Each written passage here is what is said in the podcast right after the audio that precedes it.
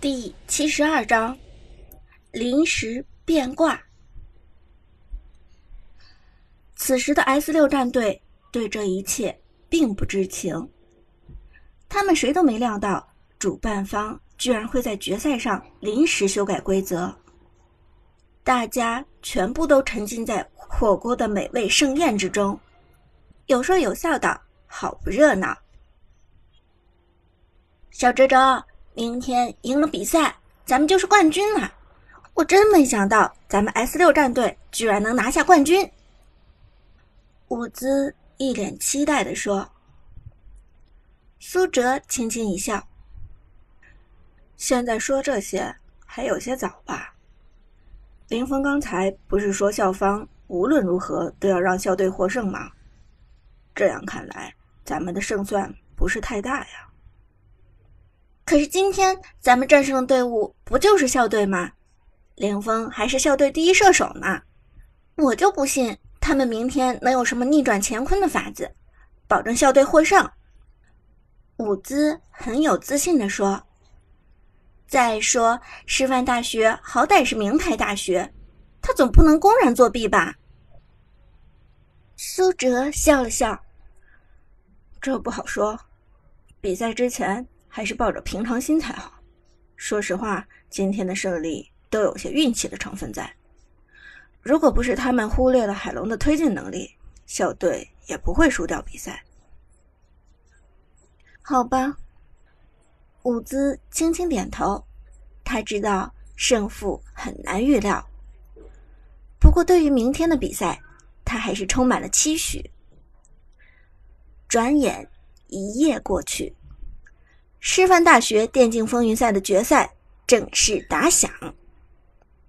S 六战队集合在学术礼堂之中，即将迎来属于他们的决赛。虽然已经不是第一次打比赛，但是面对决赛，大家还是非常紧张。今天晚上我到底用哪个射手呢？你们是不是都不建议我用鲁班七号？陈天野忐忑的问道。对对对，我求你千万别用鲁班七号了。”伍兹苦笑着说道，“你的鲁班用的我都怕了。”陈天野嘿嘿一笑，“好，但是我又担心用其他英雄熟练度不够，效果反而不如鲁班。”一旁的马海龙和刘思雨正在讨论决赛该谁上场。思雨，要不然这场你上吧，我有点紧张，我现在手心都是汗。马海龙低声说道，整个声音都在颤抖。啊，别别别，我根本就没做好准备，还是你上吧，我上了更是拖后腿。刘思雨连忙摆手拒绝。经历了半决赛的惊心动魄，马海龙和刘思雨都意识到电竞赛的激烈程度。他们两个并不是不想打决赛，只是担心自己会成为导致决赛失败的短板。看到队友们都过度紧张，苏哲走过来拍了拍大家的肩膀：“怕什么？大不了就是输呗。”“呸呸呸！不许乌鸦嘴！咱们肯定会赢的，有你和梦神还怕什么？”伍兹连忙打断苏哲的话。这时，韩梦忽然咳嗽一声，朝着观众席一指道：“你们看。”大家顺着韩梦的指引看过去，只见观众席上忽然拉了一条支持 S 六的横幅：“Super 六，勇往直前。”虽然是很简单的一条横幅，不像上一场林峰的后援队那么浮夸。但之前 S 六战队几乎没有什么支持者，只有郝小梦一个人默默关注。现在这条横幅显然是观众自发拉起来的，这说明 S 六已经有了粉丝。天哪，这是我们的，我们的后援团吗？伍兹难以置信的看着观众席。喜悦之情溢于言表。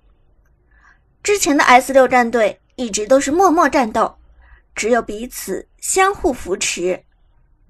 但是现在看到 S 六有了粉丝，伍兹开心的不得了。苏哲也同样觉得感动，毕竟 S 六战队凝聚了大家的心血。从当初伍兹被宿舍女生排挤，从战队除名，到后来自己三顾茅庐，请王牌打野韩梦出山，这么多的努力，让 S 六在苏哲心中的位置无比重要。而现在看到 S 六有了支持者，这意味着自己辛苦努力。得到了回报，其中的意义已经比一个冠军的头衔更让苏哲感动。大家加油，不要让支持我们的人失望。”苏哲轻声说道，“我们一定全力以赴，为荣耀而战。”伍兹立即点头。于是 S 六所有成员齐声高呼。为荣耀而战。半小时之后，两支决赛队伍进入场地。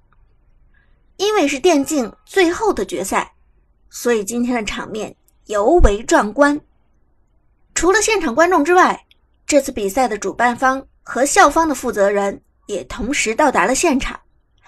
阶梯教室第一排坐满了师范大学的重要人物，都在等着看最后的决赛。主办方负责人是学校文宣部门的主任边荣华，给校队下达必胜命令的正是此人。而边主任身旁坐着的就是师范大学的校长，也是在校领导中身份最为尊贵的一位。校长，这支探路者的队员全都是咱们师范大学的校队选手，这些年轻人聪明睿智。积极进取，给咱们师范大学赢得了很高的荣誉。边主任笑着对校长介绍道：“毕竟校队也是由他一手操办起来的。现在的年轻人文娱项目很多元化吧，这个王者荣耀我也知道，我儿子最近也沉迷这个不能自拔，我都担心影响了他的学业。”呵呵。校长笑着说道：“三百六十行，行行出状元。现在这些游戏都发展成了新兴职业，顶尖的职业选手可谓是名利双收。要不您看一下您家公子，也往职业方面发展发展？”边主任谄媚的笑道。校长却摆手说道：“算了算了，我还是希望他当一名医生。”这种新兴行业毕竟不稳定，我觉得他还是敬而远之比较好。说到这里，校长又问道：“对了，另外这支队伍什么来历？不是说咱们师范校队拆分成了两支队伍吗？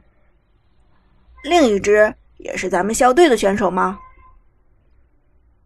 校长不提这一茬还好。一提这件事情，边主任就来气。边主任在半决赛故意将校队的两支队伍拆开，就是想让这两支队伍都进入决赛。到时候决赛赛场上，校长一看，两支种子队伍都是校范队，这多神气，多风光！这岂不是说明堂堂编主任领导有方，手底下的全部都是精兵强将？然而，这良苦用心却被 S 六战队直接摧毁。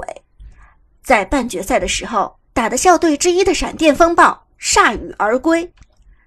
因为这层关系，边主任就暗暗记恨上了 S 六。